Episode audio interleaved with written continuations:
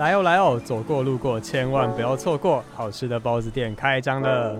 老板晚安，请问你有没有卖那种美味可口、层次丰富又长得可爱的包子啊？哎，同学你真有眼光，这里有一个老板我亲自推荐的忙碌紫菜包。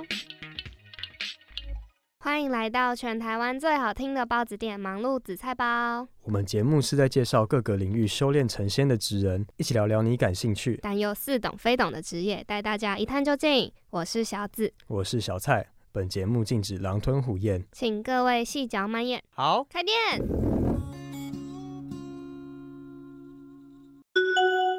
温馨小提醒：本日的节目未满十八岁，请勿使用。如果使用，请勿开车。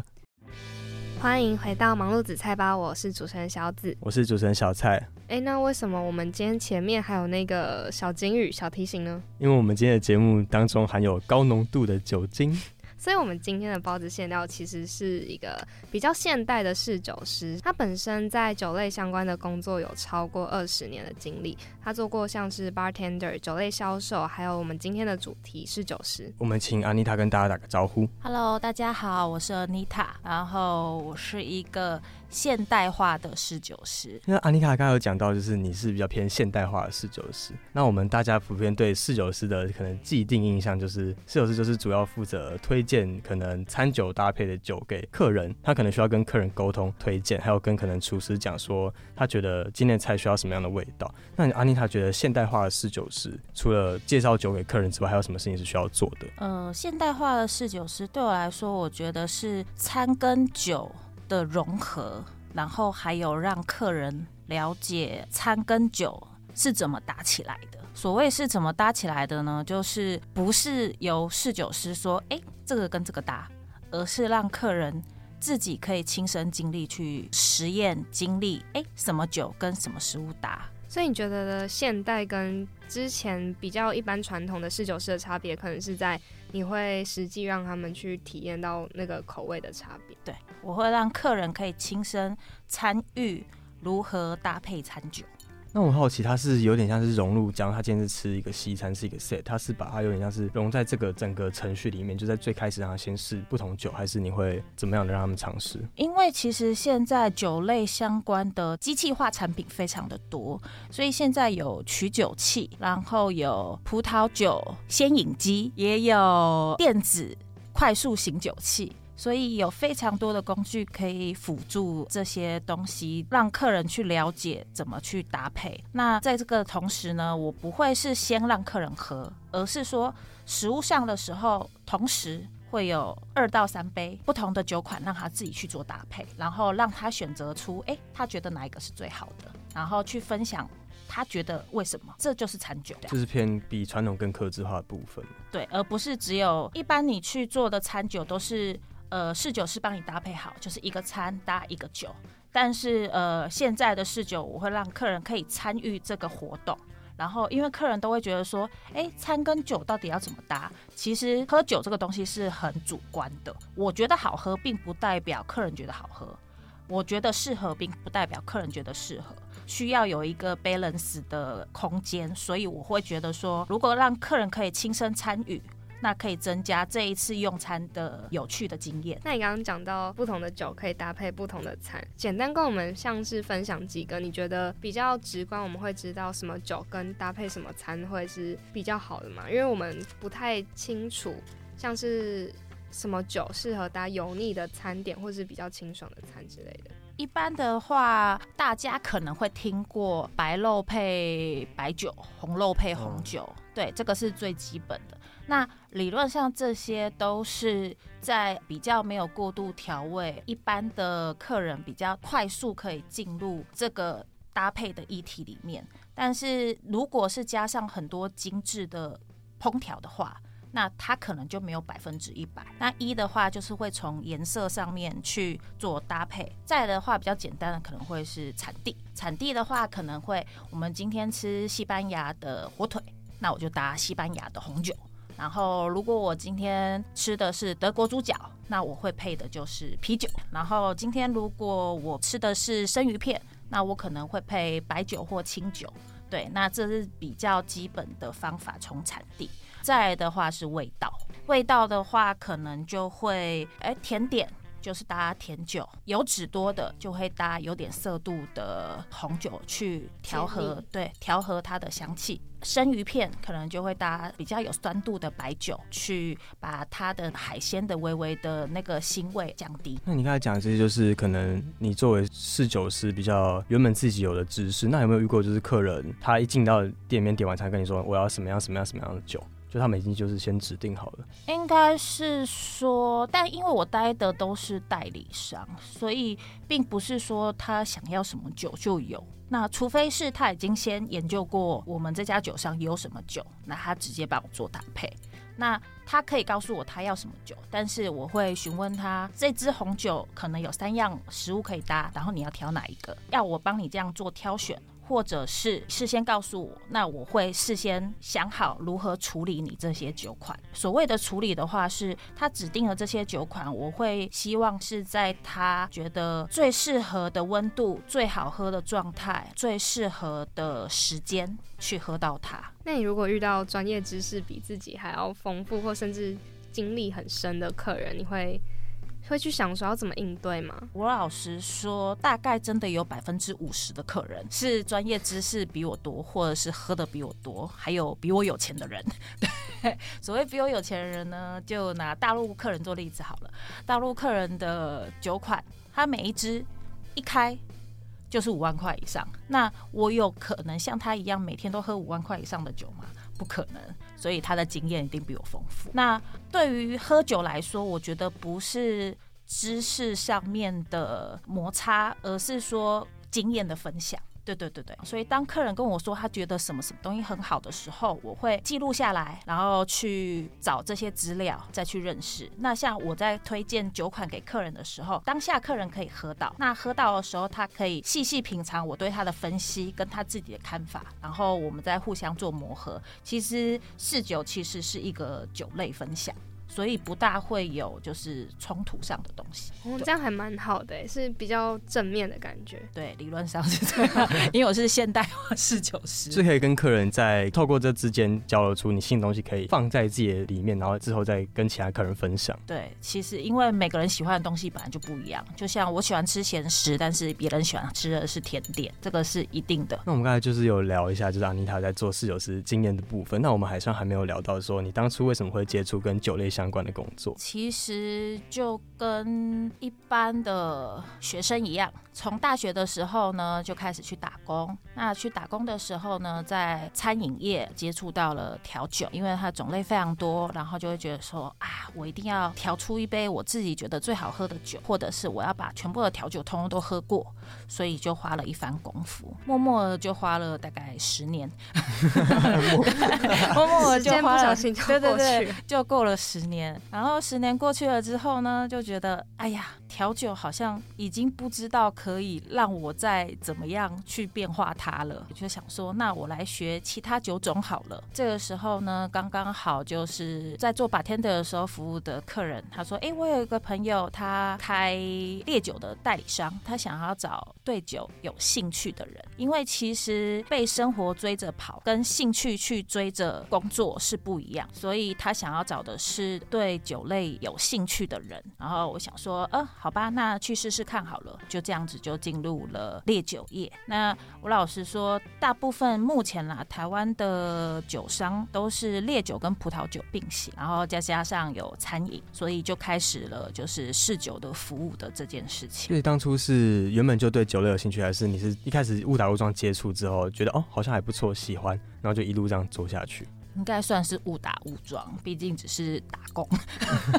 一开始是误打误撞，为什么后来愿意就花超过这样二十年的时间在品酒这个领域？因为酒这个东西真的学不完，没有人真的是百分之百对酒了解的。然后还有，因为我学的。酒的种类跟别人比较反过来的是，大部分的人都是从基础去学，但是我是从最稀有、最难的东西开始去学，所以我需要花的研究力气会比别人多一些。所以，呃，当我在花这些研究力气的时候，我就会发现啊，原来这个酿酒师从他在做挑选，然后他在种植这些树木麦，然后他的挑选、他的制作、他的每一个流程，这么做的原因是什么？我要把这些故事统整出来，然后再去让客人知道，然后去了解，哎，这个酒庄他想要付出的心力是什么？酒庄的庄主觉得。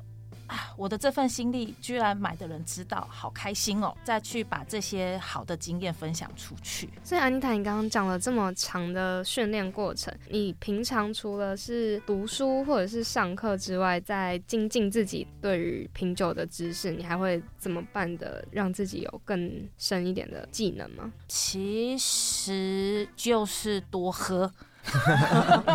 对，多喝。所谓的多喝，不是量的多喝，而是种类的多喝。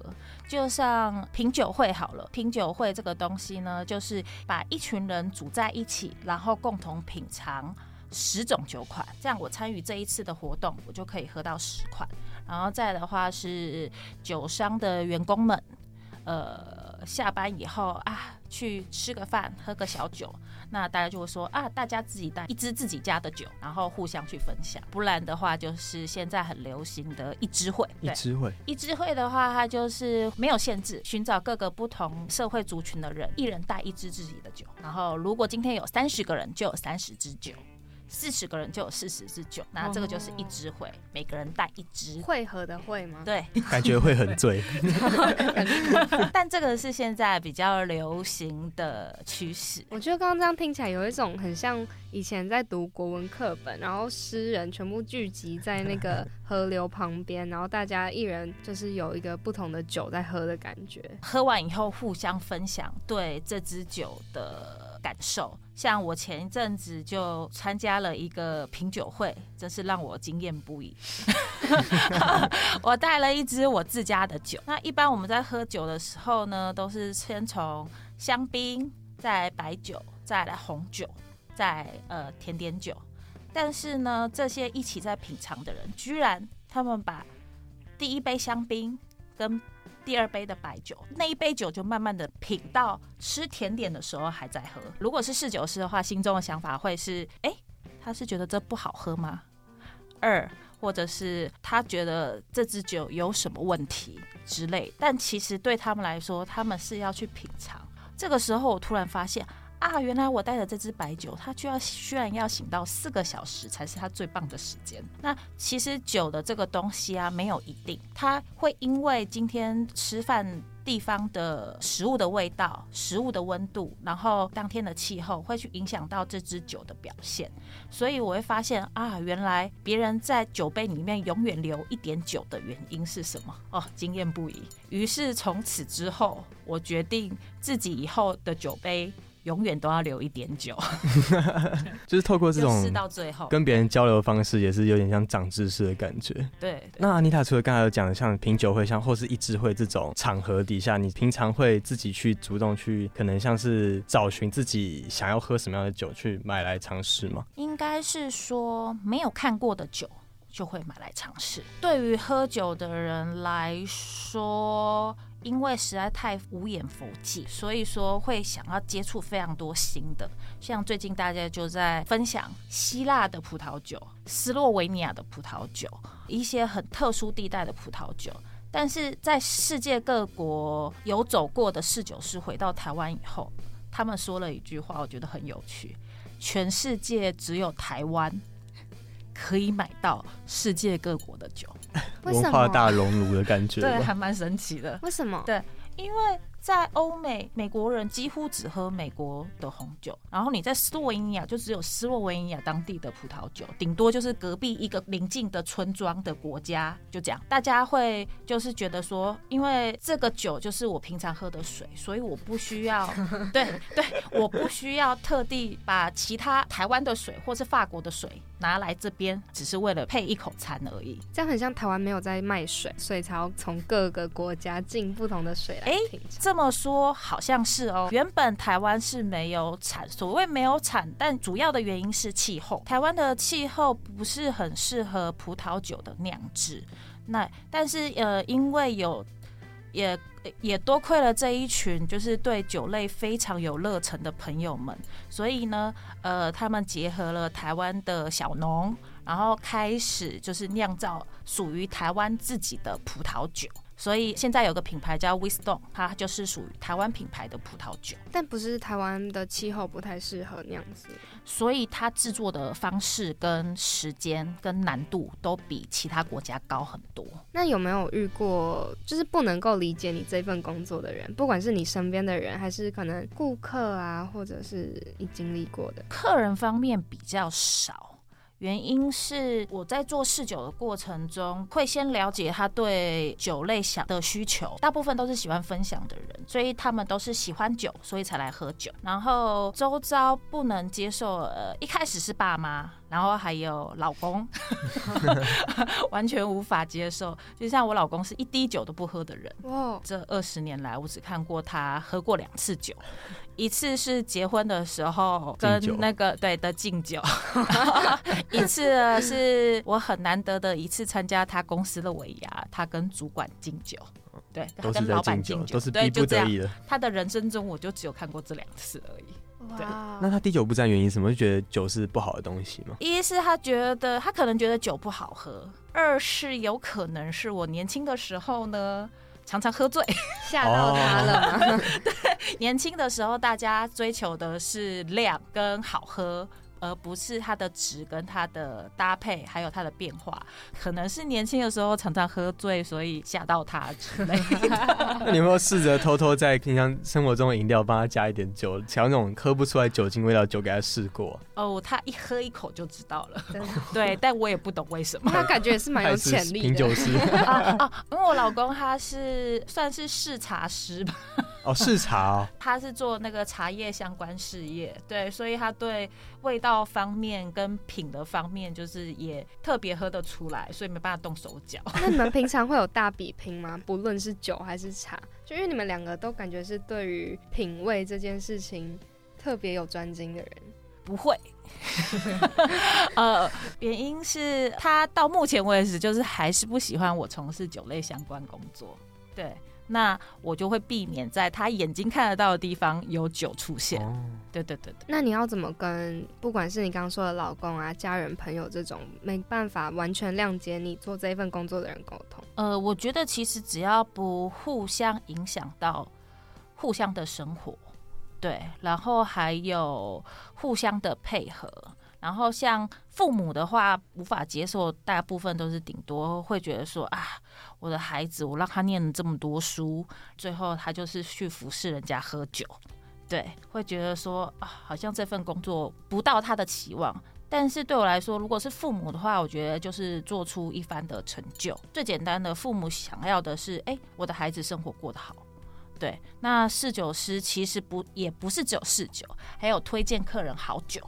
所以在呃酒类的销售赚的薪资可能就会有一定的数量，父母就会觉得啊，好了，至少这份工作让他吃得饱、穿得暖，对。然后再的话是亲友方面的经验，一开始他们会觉得说啊，我是我家最不会念书的人，他也不知道自己的方向是什么。但当每一次呃亲友聚餐的时候，会带着我推荐的葡萄酒去，我推荐的烈酒去，然后很认真的教长辈们怎么喝。他们会发现，哎，原来喝酒可以跟喝茶一样，有另外一种不同的品尝方式。然后再来呢，是亲友朋友，或是甚至是南部的店家。我是一个完全就是在台北市生活跟工作的人。居然知道 Anita 这个人，傻眼。呃，我的业务同事们说，哦，我去哪一家店家的时候，他们在讨论。之前在哪一个超市里面的里面的一个酒柜的小姐，她超级专业的哎，然后她怎么教大家？我的同事说她是在说你吧，说嗯，那里应该只有我了。对，然后就会各个不同，就是让别人觉得很不可思议的事情被发现，然后家人就会开始慢慢的认同，就有点像是用实力证明自己现在做的这件事情是你自己觉得是正确的，然后让他们有点对你刮目相看的感觉。对。对，应该算是。那你觉得在侍酒师这个行业有没有什么禁忌，或是不能出现、不能做的事情？禁忌哦，不能喝个烂醉之类的。那不是职业道德。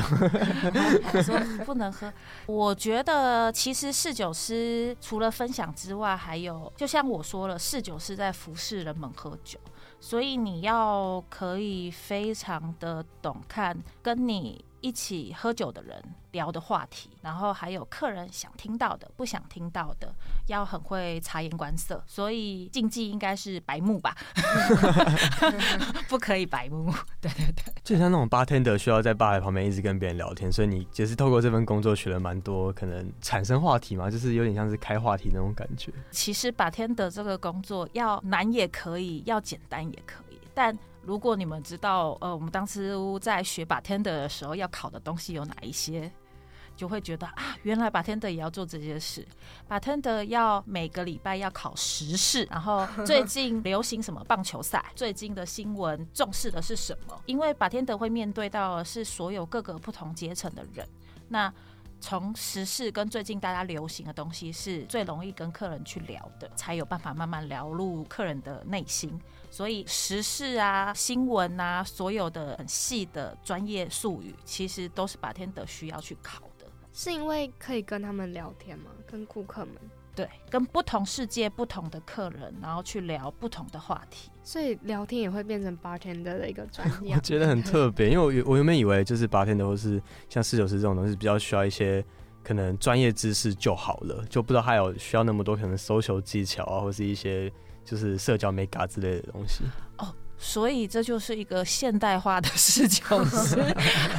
老一辈的侍酒师可能会跟你说：“哦，这葡萄品种是什么？然后这个喝起来的口感是怎么样？它要怎么搭配？”Let's all 就 ending 了。对于我是属于现代化的侍酒师呢，除了就是分享经验之外，还有会跟客人分享我在夜深人静的时候吃着咸酥鸡，突然想到了哪一支酒，然后客人会说：“哦，是哪一支？”是哪一支，他就把把记下来。下一次在夜深人静的时候，他就会把它拿出来喝。我可能在吃卤味的时候，我就搭配到了哪一支葡萄酒，就觉得说，哇塞，怎么会有葡萄酒？跟鱼板这么大，对，是中西合并，有种 local。但是我觉得这一切就是东方跟西方的侍酒师的差别。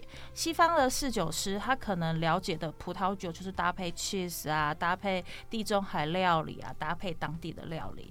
但就像我说，只有台湾买得到世界各国的葡萄酒跟酒种，所以台湾的食物方面也非常的复杂。就像我觉得，呃，像我现在就会致力在如何搭。配韩式料理的葡萄酒，如何搭配麻辣锅的葡萄酒？如何 对对，如何搭配咸酥鸡的葡萄酒？如何搭配卤味的葡萄酒？然后还有如何搭配一些稀奇古怪、大家想不出来食物的葡萄酒？哦，最近我在学一个是素食，就是纯素，对对，纯素的人，没没没没有，素食的人，嗯，如何搭配葡萄酒？那我觉得是台湾的八天的，真的是一个大家可以多接触的职业，因为你可能像是你今天想要吃咸酥鸡，可是你去查。哪些适合咸酥鸡的酒？可能书上或者甚至网络上不见得写得了那么多。可是如果你去找一个台湾的 bartender，他就有办法跟你讲一些他在台湾自己的经验。因为台湾的 bartender 就是除了在夜店之外，其实大家也有也非常致力于品酒跟搭餐这件事情。现在新的 bartender 我觉得有一件事很厉害，就是他们也会开始尝试各个不同你从来没见过的调酒。所谓你从来没见过的调酒，就像你去调酒吧喝，我上次喝到了仙草口味，还有八角口味，还有高粱口味，然后还有桂花茶口味。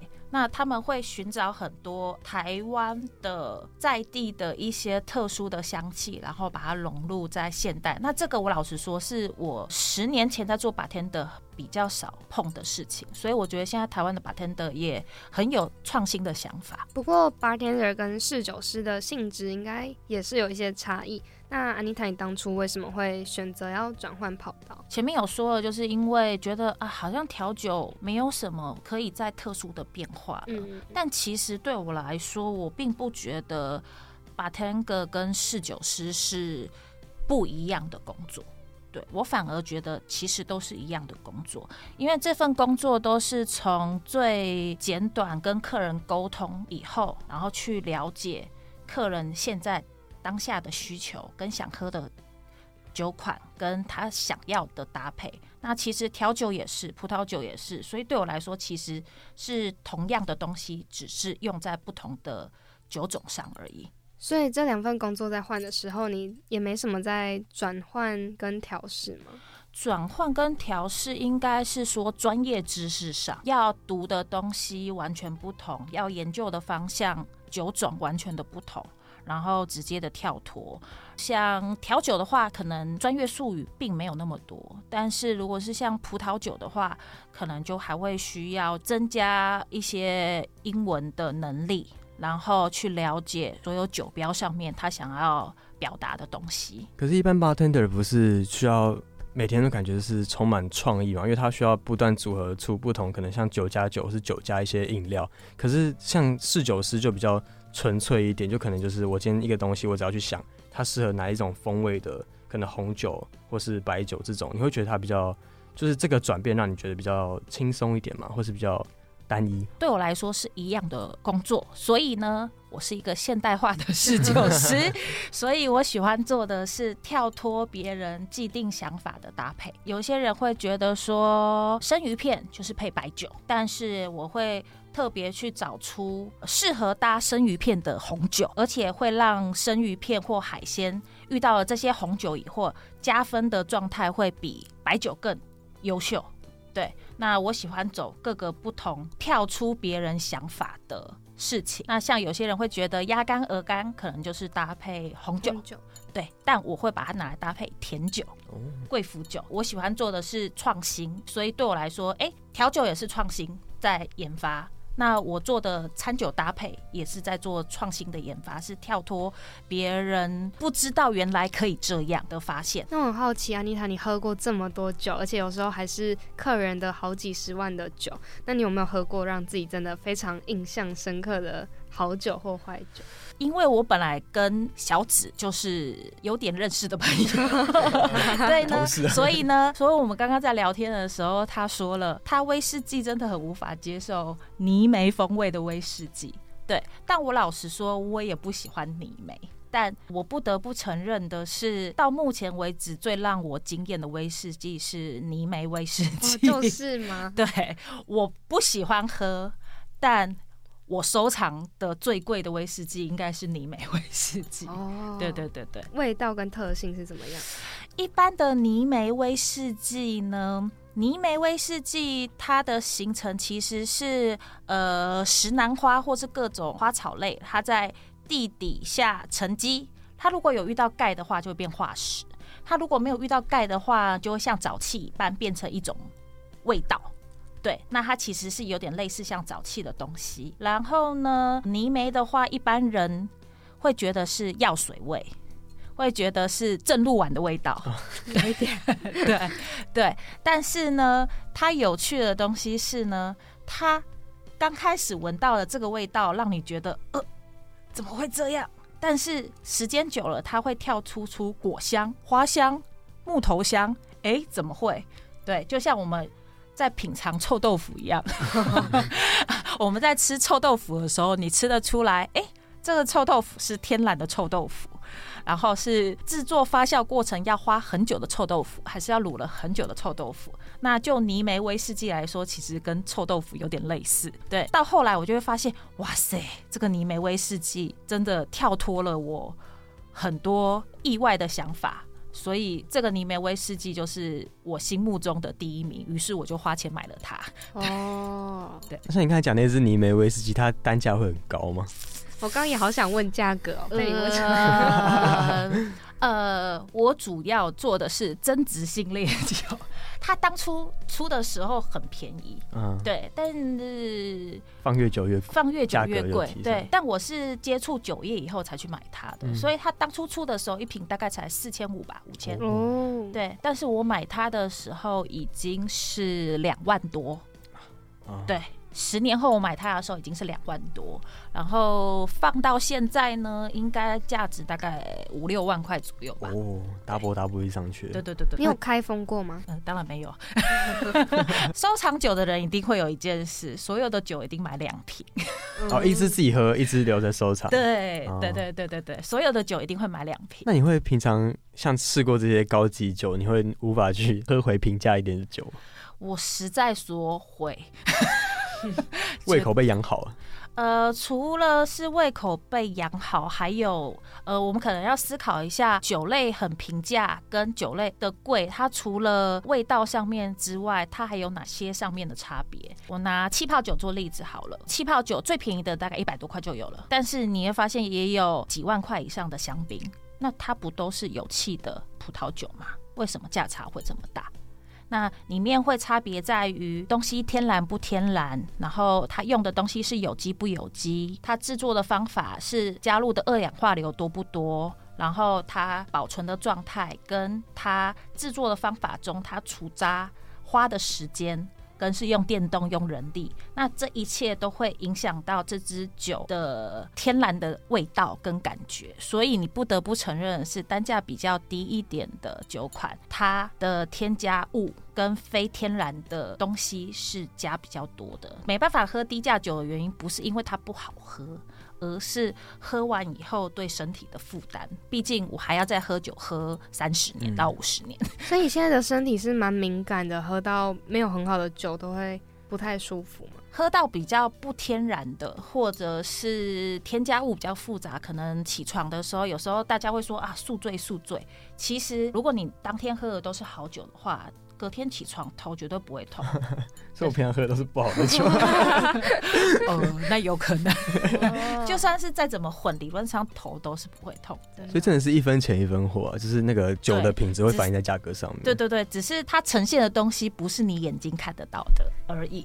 可是这样子啤酒对你来说会算是平价的酒吗？你不是还是蛮喜欢喝啤酒的吗？刚刚说，但其实啤酒并不便宜。其实、哦，你有没有想过，你去喝精酿啤酒的时候，呃，你去百块吗？对你去那个精酿啤酒吧喝精酿啤酒，精酿啤酒三百沫就大概要两百八到三百嗯块，你喝三瓶的价钱就已经超过一瓶葡萄酒的价钱了。哦其实。哦所以啤酒也不是个，对就是对对对对，所以其实所有的酒都有贵跟便宜，只是说你的挑选跟你想要喝的感觉是什么。好，那我们接下来要进到，就是我们忙碌紫菜包每一集都会一个特别单元，帮来宾量身打造的一个主题，叫做包子哲学。那我们这集包子哲学的主题名字叫做“十年酒鬼 我们刚刚在讲这十年酒鬼的名称的时候，我真的是有点害怕安妮塔会直接冲过来打我们。但是啊，就是酒鬼。可是其实我们的鬼不是人鬼的那个鬼，是轨迹的鬼。我们的意思是说，嗯，安妮塔从事了超过十年，其实甚至是二十年的酒类工作，那她的生活一定是会有留下在各方面的一些改变跟轨迹，是因为她的这个职业所启发的。”。那在进到我们今天包子这十年酒鬼的重点题之前，那想先问一下安妮塔，你觉得就是当一位合格的现代化的侍酒师，需要具备什么样的特质？嗯，我觉得所谓的特质呢，就是没有规则。嗯，创意，对，不是走主观意识，然后不是说一些书本上的陈腔滥调的葡萄品种，然后怎么搭配，而是符合喝酒的人想要的，然后没有规则，怎么样都可以。再来的话是要有很敏锐的。观感，对对，然后还有各种不同的形容的智慧，去延伸出这个酒别人无法理解的意境。再的话是确实的，还有可以教导客人如何分享这些餐酒，正确的搭配跟如何让酒来增加生活。的情趣。这样听起来好像就是有点感性跟理性的交融的感觉，因为你感性可能会需要在品尝一种酒之后得出一些很多你心得、你一些想法，那理性可能就是要要很理性的跟客人讲说怎样的酒适合搭配怎样的餐。怎样的酒适合搭配怎样的餐？就是你在推荐的时候，你会推荐你觉得这客人比较适合哪一种，就感觉比较需要一些理性的看法吗？还是觉得其实没有那么复杂，其实没有这么复杂。就是很直觉，想要怎样就怎样。呃，当然也不是啦，但理论上会是说，是我先自我实验尝试过后，然后再提出适合的东西给客人选择。那就像我说了，这个东西喜欢跟适合是很主观的，我会提供不同的选择让客人自己选，而不会直接推荐他说这个适合打这个，这个适合打那个，我不会做这件事。那在试酒这个途中，有没有遇过什么样的挫折？应该是说，你遇到一些喝酒比较多的长辈，或者是以我是一个女性侍酒师来说，喝很多酒的长辈会说，我们男生喝的酒你们女生不懂，然后我喝的酒比你吃的米还多。这个时候，我不得不说，我没办法反驳，他吃的米一定是比我喝的酒还多。但是呢，种类、品尝、品味，我相信他应该比我少。但是呃，我不会正面的跟他们冲突，但是我会事后再去分析他所谓的我们男生喝的酒，你们女生不懂什么是男生爱喝的酒，什么是女生爱喝的酒，再去研究他说的哪些酒才是好酒。然后从他说的这些好酒一支一支买来喝，然后 喝完以后再来分析这个人到底是不是值得尊敬的人。就是把那种就是责骂跟挫折，然后把它转变成你有点像进步跟发现新东西的一个动力。对，理论上是。这样你在试酒的经验中有很印象深刻、很难以忘怀的吗？就可能像你刚才讲的那个，这需要尊敬的长辈经验比较印象深刻。因为好多，好，你想一下。呃，参加一次品酒会的时候，因为我是年轻人，所以由我来服侍带酒的长辈的品酒会。他他带的这支葡萄酒的心力呀，真让我佩服不已。对，佩服不已。呃，这支酒是一个我前几天才喝的，是一个一九九零年的。美国红葡萄酒，然后呢，他为了要带来跟大家分享，那就像我说了，现在有很多先进的机器是会让酒变得更好喝，或者是让它在更舒适的环境里面呈现在大家的面前。所以呢，从他的定温定湿的酒窖，在三天前他就把它拿出来，拿到他朋友的。专业化酒柜里面，那这个酒柜呢，主打的是只要是葡萄酒在里面放着以后呢，它的风味会比。他原本想要呈现的更让人惊艳，然后让他在这个神奇的酒柜里面静置了三天。三天后呢，再请这一个朋友的秘书，在我们吃饭是晚上，在中午十二点以前就把这支酒拿到我们要用餐的餐厅，交代这个餐饮人员呢，在他还没有到的几点几分的时间下，就要把这支酒打开。然后要用什么样的方式，然后让大家喝？那当我倒出来给大家试的时候，我更惊艳不已的是，哇，这支一九九零年的酒，诶，小紫几岁？两千年出生。哇，这支比小紫年纪还大的红酒呢，它的颜色跟它的滋润度跟新酒一样，保存之神奇，就知道哇，这个长辈他花了多少心力，多少的钱在。这支酒上面，就那一支红酒，对对，他就花了这么多的心。如果问价钱，会太庸俗吗？会，绝对会。呃，但我说真的，我不是很清楚。嗯，对对对，因为那是长辈带来的酒。那以我知道的是啊，这个长辈他喝的酒款。应该都是一支葡萄酒两三万块起跳。不过你应该佩服的是他对待酒的那个用心的程度。对对，因为我没有想到一个这么年长的长辈，他对这个葡萄酒就好像是那个孵育出来的宝宝一样，无尽止的呵护。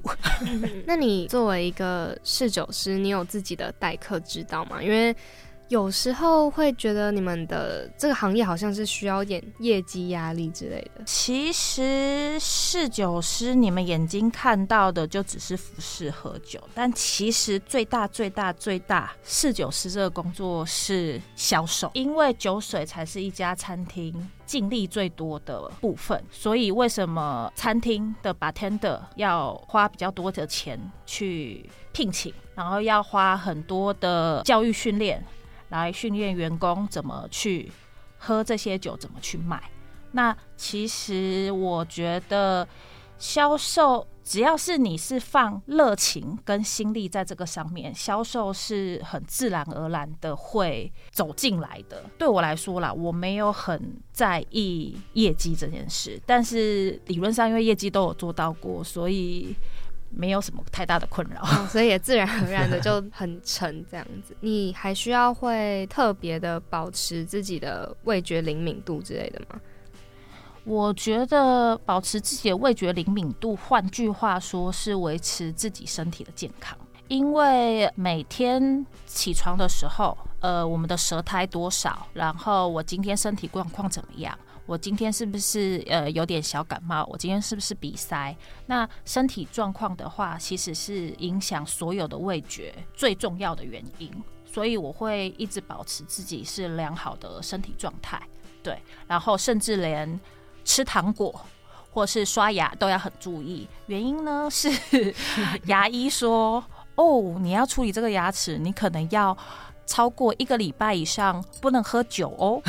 哦，于是我就没有办法去处理我的牙齿，对，什么拔智齿啊，干嘛的？所以身体状况对我们来说是非常重要。那安妮塔觉得侍酒师这个工作有没有改变你的什么个性啊，或者对你的人格特质有什么影响？因为像你刚才讲。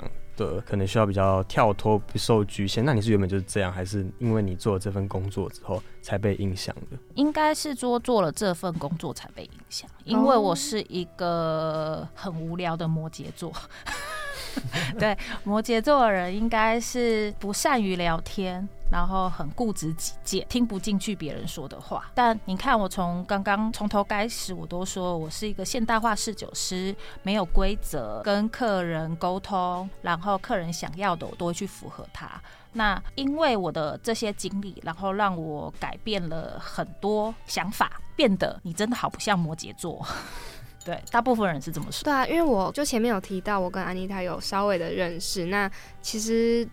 就我原本的认识来说，我会以为身为侍酒师的他，可能原本的性格就是这样，但没有想到的是，可能他是受到这个行业影响，个性也是蛮大的。对，但我觉得是好的啦。嗯，对，但一切都是好，所以是 OK 的。那你有想过，如果你不做品酒类相关的工作的话，你会做什么吗？因为你在这个行业也是待了二十多年的。我目前除了品酒类的话。我觉得跟酒还是跳脱不了什么，对，有可能会变成酒类的教育训练，或者是目前我有在做的是烈酒的电子醒酒器的研发。可以帮我们介绍一下那个电子醒酒器，然后是专门做给烈酒。所谓的醒酒器是让酒在以这个物品可以缩短时间，然后让大家可以品尝到。更好的风味，更独特的香气。大家一般的观念都是只有葡萄酒才需要醒酒，但是其实烈酒也是需要醒酒的，高粱也是需要醒酒的，干邑也是需要醒酒的。那只是说大家不了解跟不明白。然后呢，嗯，我现在在做的工作是把 no 知道。然后号如何把它用成机器方面，然后去呈现出来，让客人可以循序着机器的教学模式去了解到，哦，原来这个酒用了这个醒酒器，快速以后这样子的方式就是醒一个半小时的状态，怎样的状态就是醒两个小时的状态，可以让不明白的人可以在短时间内可以。快速理解，真的是感觉做什么事都跟酒有关。刚才听阿丽塔在讲那个他这个清酒器的东西，就讲的好像非常有热情的感觉，那种注定好的感觉。对啊，那阿妮塔会觉得，就是像酒类工作这件事情，你是边工作边享受，还是觉得就是工作就是工作啊？下班之后享受酒类就是享受酒类，会有那种就是区隔吗？上班就在享受。哦，上上班就是享受，上班的时候我享受的是，有时候是客人自己带的酒的不同的味道，然后互相的分享。再来的话是享受帮客人做的餐酒搭配，别人对你的赞叹。再来的话是客人用餐的时候，或者是跟客人互相喝酒的时候，这一同一支酒的分享。然后下班以后，诶，这个客人说哪一支酒你一定要去试试，我买了这支酒，然后跟不同的同事、朋友或是陌生的一支会族群们。分享。对对对对，所以没有职业倦怠的问题哦，因为这是兴趣，所以不会倦怠。好幸福、哦，真的很幸福。小蔡，你是不是很羡慕这个职业？我其实有考虑要去当 bartender 啊。刚才前面有聊那么多，我们要聊回我们刚才一开始讲那个包子哲学十年酒鬼的部分，因为我们讲说这个东西就是有点像是在你生活中间处处充满酒的轨迹。那安妮她觉得，就是你一路走过来，因为有这些酒类的经验，然后会多少影响你的个性？你刚才有讲到，那你觉得如果要以一瓶酒来形容自己的个性，那它可能会是哪一支？我觉得呢，是我公司现在一款酒是秋秋酒庄的 La Crema。对，那这一款酒呢，它是一个很意大利原生的葡萄品种。那所谓原生葡萄品种，就是一个没有人听过的葡萄品种。所以就像我一样，我是一个默默无名的人。对，可是当这支酒拿出来给大家闻的时候，大家觉得哇，怎么会有红酒是荔枝跟玫瑰的味道？对。然后它的香气跟它的呃，它的香气跟它给人家的感觉是完全跳脱一般人对葡萄酒的既定印象的味道。那就像我的外表一样，有点不像中规中矩的侍酒师，就是只穿的套装，跟大家说哦，这支酒要怎么喝，然后它要怎么搭配是最好的。再来的话是，它闻起来的香气是很甜美的荔枝跟玫瑰的香气，但其实它喝起来一点都不甜。它更有趣的是呢，它是一支适合搭海鲜的红酒，因为有一些红酒搭到海鲜会有铁锈味跑出来。对，那它就会像我的人一样，外表看起来是这样，但其实喝起来是另外一番风味。所以其实我想要做的并不是葡萄酒表面的喝，而是说后面的分享跟。融入生活中，然后呢，再的话是它可以搭配各个不同种的食物，包括它很特殊，它是一支可以搭配海鲜的红酒。那就像我的人一样，我觉得我可以适合搭配在各个不同的族群上面，长辈、专业人士，只是想要小酌的人，然后或者是下班以后很疲惫，然后一起喝酒的人。对，那我觉得我的人跟这支酒有点类似，就是从前面到中间到后面。前中后段，前面就是可能看不太出来，可是到中段是认真去发现跟去了解，才发现哦，原来是很有内涵的。然后到最后可能就是希望自己能适合，就是大家。对对对对对。光是从各个细节来说，都可以完全体会到安妮塔对酒的认识有多深呢？刚刚你讲的是你对于现在对自己的认知，你觉得自己是哪一支酒？那你会希望未来的自己还是？依然被形容成这支酒嘛？就你期许以后的你会是什么样的风味？每个人的人生的每个阶段会有不同的经历跟风味，所以我相信前十年我是调酒风味，中间的这十年是烈酒跟葡萄酒的风味。那未来在后面的十年、二十年。会有更多不同的呈现给大家。那其实今天这样跟阿妮塔聊完，我就是侍酒师这件事情对我来说，可能就是一个非常职业感很重的职业。然后结果今天听完，它已经变你的兴趣，可是还是透过你这些热情，让我感觉侍酒师这件事情真的是有点神圣嘛？就好像虽然很轻松，但是它是神圣的，又让我有点刷新我对侍酒师的那种感觉。因为阿妮塔一直在用很轻松的口吻，可是讲出非常专业的知识。呃，其实要神圣也可以，要轻松也可以。只是我们看待它的方法而已。但是对我来说啊，是生活化，不要把嗜酒这个东西看起来太中规中矩，然后太既定的方向。这样子，我觉得把它融入生活之中，才会是呃我想追求的。而且我刚刚觉得很厉害的一个部分，是因为安妮塔是真的很会形容味道，你不觉得吗？嗯，就她刚刚一边在讲，我都觉得好像让那个录音室开始在飘嘴巴已经有闻点味道。玫瑰跟荔枝的味道。我们一开始想这个题目有点觉得来宾可能会回答一些比较模糊的东西，结果刚才安妮塔回答还蛮就是非常非常具体，非常非常具体，让我真的有那种身临其境的感觉。你喝到了是不是？没有。好，那我们今天就再次谢谢安妮塔来到我们节目跟我们聊天，谢谢安妮塔，谢谢，谢谢。